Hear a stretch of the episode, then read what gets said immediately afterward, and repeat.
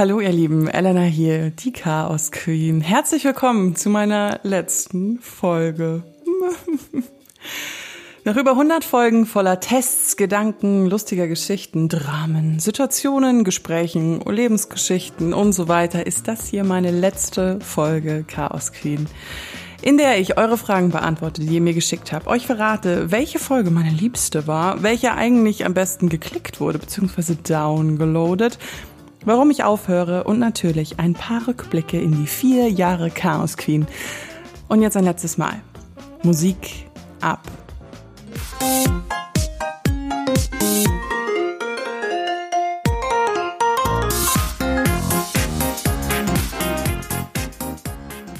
War das nicht eine geile Zeit? Ich meine, unvergessen die Folge Pommes im Keller. Ist das eine Pommes? Das ist eine Pommes. Ich habe eine Pommes gefunden. Wie ich bei 30 Grad mit geschlossenen Fenstern bügeln gelernt habe. Vielleicht einfach mal gucken, ob die Dampffunktion schon funktioniert. Wo ist denn die Dampffunktion? Ah! Wie eine Interview über Hautpflege mein Leben verändert hat. Also benutzt du gar kein Serum. Wie ich auf einem Laufband mit Maske geschwitzt habe, um rauszufinden, ob ich auch wirklich fit bin. Und wie ich auf Kaffeeentzug dehydriert durch die Münchner Innenstadt gelaufen bin. Ich will wieder Kaffee trinken. Aber fangen wir von vorne an. Wie ist der Podcast eigentlich entstanden? Ich habe das euch nämlich noch nie erzählt. Vor vier Jahren habe ich als Redakteurin bei Bunte Online gearbeitet. Das gehört zum Burda Verlag und ich hatte eine Chefin, die mich für die Grow Media Class vorgeschlagen hat. Das ist eine hausinterne Förderung für junge Talente gewesen. Das Ziel, Podcast-Formate für den Verlag erarbeiten. Ich war ehrlich gesagt ziemlich nervös damals und wusste gar nicht, was auf mich zukommt.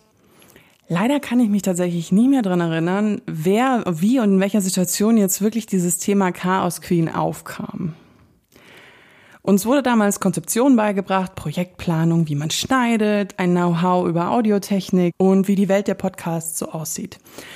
Als ich die erste Aufnahme für Chaos Queen hatte, war schnell klar, das Witzige an den Themen, die ich so, an den Alltagsthemen, die ich so mache, ist nicht die Themen an sich, sondern auch so ein bisschen, wie ich die Fragen stelle. Was ich daran rausgefunden habe, dass sich meine Coaches sehr darüber amüsiert haben, wie ich die Fragen stelle, worauf ich meinte, hä, was ist denn daran so lustig?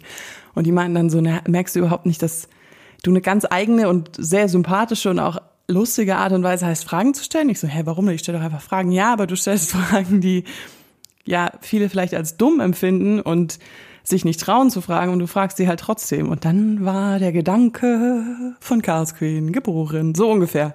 Ist jetzt sehr romantisiert, aber so habe ich mir das ungefähr vorgestellt. Jeder denkt sich irgendwann eine Geschichte aus, die er für sein Leben hält, hat schon Max Frisch gesagt.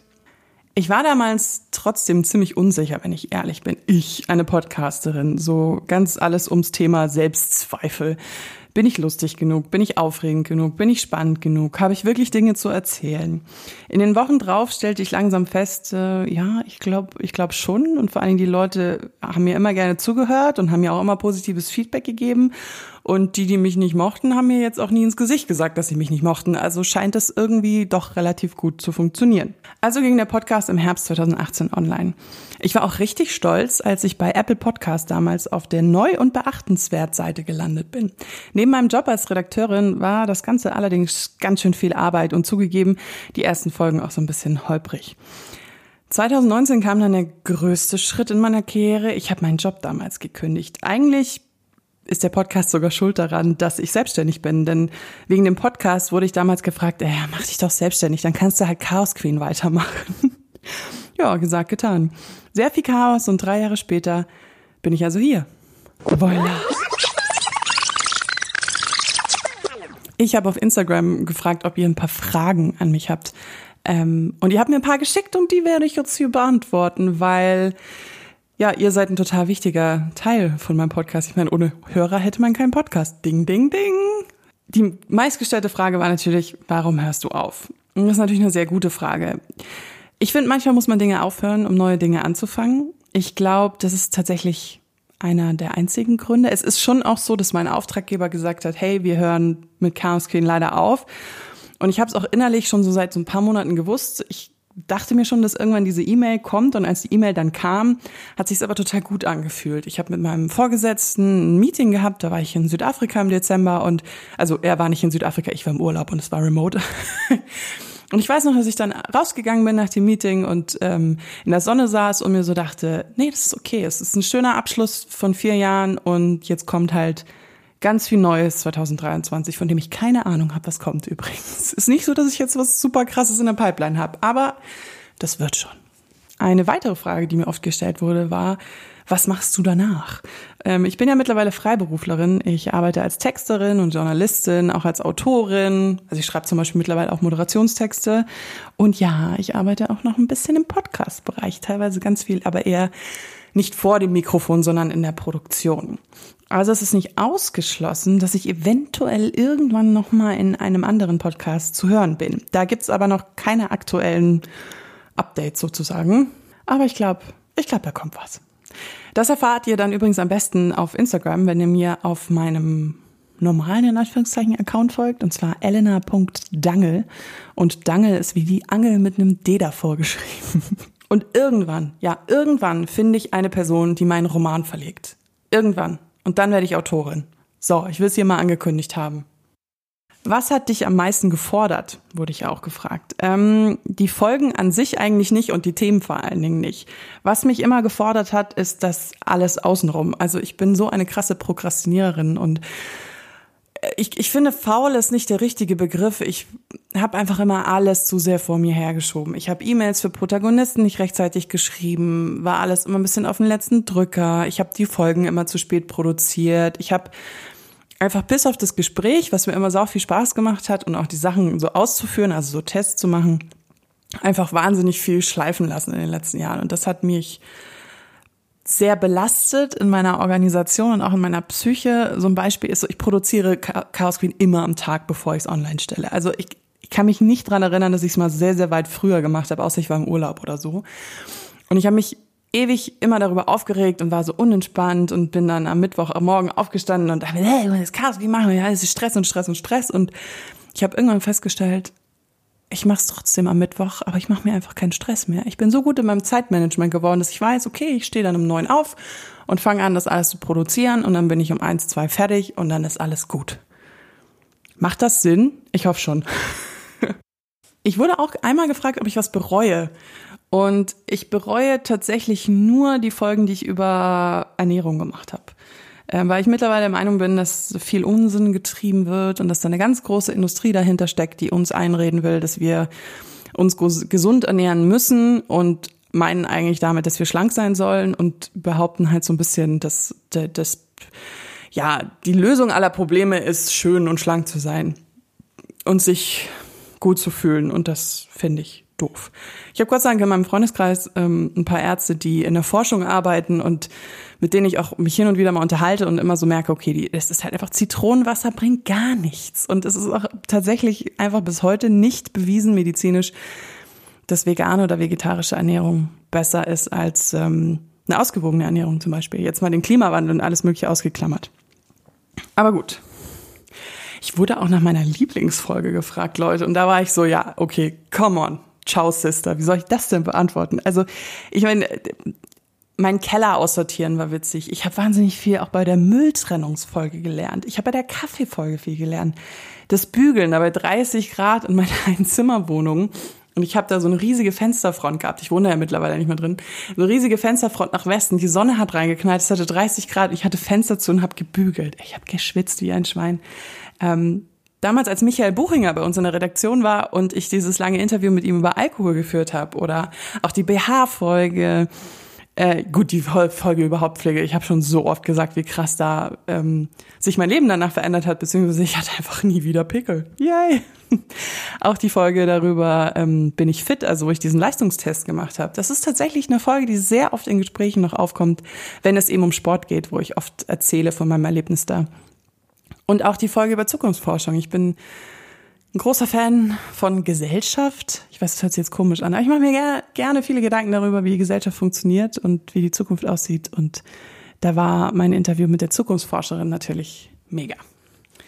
Meine herausforderndste Folge wurde ich auch gefragt, das war, das war glaube ich, die Kaffeefolge, weil ich da wirklich körperlich äh, negative Auswirkungen gemerkt habe. Und ähm, heute weiß ich natürlich, dass das von dem Dehydrieren war, weil ich halt statt ein, zwei Liter Kaffee morgens gar nichts getrunken habe. Und ähm, daher kommt, hört euch die Kaffeefolge an, ihr, ihr wisst dann schon. Ihr würdet dann schon merken, was mein Fazit war. Ähm, ja, was ist meine beste Folge? Welche Folge wurde am meisten gedownloadet? Und das ist tatsächlich die Folge mit Nora gewesen, wo es ums Joggen ging, Laufen lernen vom Sofa zu fünf Kilometern. Anscheinend ist dieses Joggen-Thema ein großes. Mein lustigstes Interview hatte ich mit Maggie Herker. Äh, das ist die Folge über Scheitern gewesen, wo sie von ihrem Scheitern erzählt hat und ihrem Podcast. Und ähm, ich weiß nicht warum, ich habe mich mit ihr gut verstanden. Und ich hatte irgendwie, ich habe dieses Gespräch wahnsinnig ähm, gut in Erinnerung und ich habe das Gefühl gehabt, ich habe mit ihr ein sehr, sehr geiles Level gehabt, auf dem ich gesprochen habe. Genau. Aber ich habe fast alle Interviews. Es gab ganz wenig Interviewpartner, wo ich mir so dachte, ach du meine da muss ich aber mit dem Eispickel erstmal ran. Ähm, genau. Also damit meine ich übrigens, wenn, wenn die Leute so ein bisschen unlocker sind in einem Interview.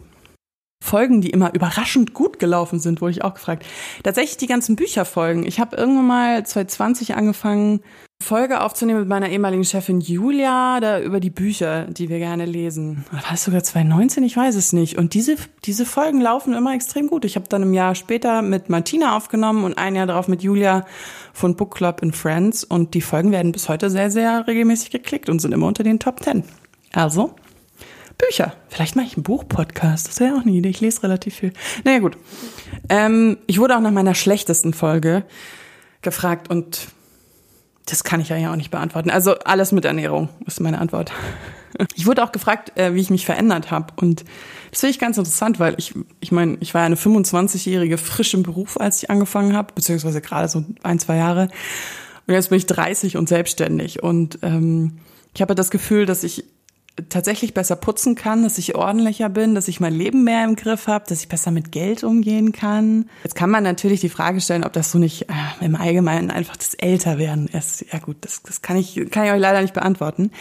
Ich finde es auch faszinierend, jetzt nach all den Jahren festzustellen, wie sehr mich doch diese Corona-Zeit ähm, empfangen hatte sozusagen, weil es ja doch einfach zwei Jahre von den vier Jahren hier ähm, Chaos Queen war die Corona-Zeit. Ich weiß mittlerweile, wie wahnsinnig schlecht es mir damals ging und das hatte auch finanziell zu tun. Ich habe zwar den Chaos Queen Podcast gemacht, habe eine Kolumne geschrieben, aber ich habe halt sonst keine Auftraggeber gehabt und habe mich finanziell da ziemlich in die Nesseln gesetzt und habe echt gekämpft und war verzweifelt und habe gesehen, wie meine Reserven geschmolzen sind und geschmolzen sind und habe super lange gebraucht, um mich daran auch so vom Lebensstil her zu gewöhnen, dass du eben nicht essen gehen kannst, dass du kein Auto mehr haben kannst, dass du nicht in den Urlaub fahren kannst. Und ja, jetzt, jetzt fühlt sich irgendwie umso besser an, da zu sein, wo ich bin, weil ich halt auch weiß, wie schlecht es sein kann, sagen wir es mal so. Und ähm, ich bereue keine Sekunde, dass ich selbstständig bin mehr, weil ich sehr glücklich daran bin. Und ich habe für mich festgestellt, dass Glück bei mir und Zufriedenheit über allem steht. Und ich mich lieber für einen unsicheren Zufrieden, also nein, Moment, wie soll ich sagen, für den unsicheren Job, der mir viel Zufriedenheit gibt, entscheide, als für einen sicheren Job, in dem ich unzufrieden bin. Tada. Was ich vermissen werde, wurde ich auch gefragt, und zwar dieses Erzählen zu dürfen. Also viele tolle Leute in meinem Umfeld und auch genügend Freunde, mit denen ich sprechen kann. Aber es ist einfach was anderes, wenn man so einen Kanal hat, wo man seine Gedanken über Gesellschaft, Alltag und was auch immer einfach so in den Raum blasen kann und niemand antwortet. das ist irgendwie auch angenehm. Ähm, früher hatte ich ja auch eine Kolumne bei Freundin.de, die habe ich jetzt auch nicht mehr. Und ich glaube, ich werde es vermissen, so ein Sprachrohr zu haben, tatsächlich ähm, eben so Themen formulieren zu können. Und zwar jetzt auch nicht nur so in so einem Instagram-Post, sondern eben auch ein bisschen im längeren Texten, längeren Audioformaten. Ich werde die Gespräche vermissen mit den Experten und Expertinnen, weil ich es wahnsinnig gerne mag, mit fremden Menschen über tiefsinnige Themen zu reden. Also ich bin nicht so die superbeste Smalltalkerin, aber eben, wenn es um so wichtige Themen gibt, dann, ähm, oder was heißt wichtige Themen, aber einfach Themen, über die man diskutieren kann. Und das finde ich super und das werde ich definitiv vermissen. Oh ja. Und wo ich gerade von spannenden Themen rede, ich habe es mir natürlich nicht nehmen lassen und habe so einen tiefen Hechtsprung in die Festplatte von mir gemacht, wo drauf steht Chaos Queen 2019 bis 2019, 2018 bis 2023 und habe hier einen kleinen Zusammenschnitt der letzten vier Jahre. Äh, Hallöchen, ihr kennt mich noch nicht, aber ihr werdet mich im Laufe dieses Podcasts wohl kennenlernen. Ähm, mein Name ist Elena und ich bin chaotisch. Und um diese Aufnahme zu machen, mache ich jetzt auch vielleicht mal das Fenster zu. Aber was sind denn so quintessentielle Dinge, die man auf die Schnelle putzen sollte, damit es zumindest so aussieht, als könnten Menschen da rein? Ich renne hier gerade morgens um 10 durch ein viel zu warmes München, weil ich einen Termin vergessen habe für diesen Podcast. Und wir zwei, wir haben zusammen ähm, ziemlich peinliche Sachen in meinem Keller gefunden, weil wen wundert's? Ist das eine Pommes? Das ist eine Pommes. Ich habe eine Pommes gefunden. Oh, da ist eine Socke. Da ist eine Socke. Und wenn meine Mutter das jetzt hört, die bringt mich um. Das sind nämlich die. Ne? Ja, der liebe, alte, gute Alkohol. Ich habe den ganzen Januar keinen Tropfen Alkohol getrunken. Äh, Das schimpft sich auch unter dem sehr bougie-Namen Dry January. Wo, woran hast du das nochmal gemerkt, dass du mehr Zeit hattest, als du keinen Alkohol getrunken hast? Ich glaube, es waren einfach die Morgen. Ich bin aufgewacht und ich war irgendwie fitter. Es geht ums Thema Reisepass. Was mache ich, wenn ich kurz vor dem Urlaub feststelle, verdammt, das Ding ist ja abgelaufen? Viele Frauen wissen ihre richtige BH-Größe gar nicht und haben sich vor allen Dingen nie ausmessen lassen. Und warum zur Hölle gehöre ich dazu? Ich war hin und weg und zwischen Größentabellen und Cups heißt es manchmal auch ehrlich gesagt ganz schön verwirrt. Also die Empf Moment mal, das will ich nicht verstehen. Wenn es größer.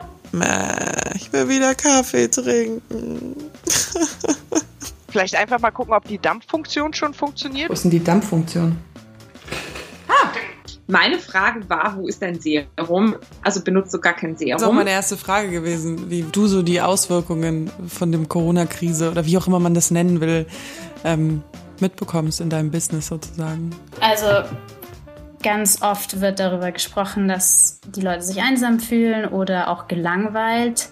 Da nicht so vor zwei Wochen auf einmal wirklich fast jeder hat dann auf einmal gesagt, jetzt ist mir zu viel, jetzt ist der Knackpunkt erreicht. Und mit welcher Begründung wird das dann abgelehnt? Oh, die war sehr schön. Die Begründung war, ähm, ja, wir übernehmen ihre Liposuktion nicht, weil, äh, also erst, wenn es sich in Richtung Behinderung oder Tod verschlimmert. So cool, also wenn ich tot bin, brauche ich das auch nicht mehr. Wenn es im Schulsport hieß, laufen. Wie hast du dich damals gefühlt? Ganz schrecklich. Man liest heutzutage ganz viel, dass vor allen Dingen der Medienkonsum, Handy, Smartphone, Laptop schlecht sind für den Schlaf. Warum? Das heißt, so diese Trennung zwischen Arbeitsleben, Entspannung, Abend, Schlaf, Regeneration, die sind ein Stück weit aufgehoben. Aber ihr könnt doch nicht wahr sagen. Nee, das können wir auch nicht. Nach welchen Punkten kann man denn dann die Zukunft voraus, versuchen zu vorauszusehen? Will ich eine weiße, ich will keine weiße Couch, aber es gibt nur weiße Couchen oder beige. Deswegen bist du jetzt die richtige Ansprechpartnerin, die ich fragen kann, was ist Resilienz? Ja, das ist gleich eigentlich eine ganz schön schwierige Frage zum Einstieg und auch eine ganz leichte. Was bedeutet denn das Wort Verzicht für dich? Äh, mehreres, mehreres. Es ist, es ist sehr spannend auf jeden Fall. Ihr müsst 2023 dann leider ohne meine Geschichten aushalten.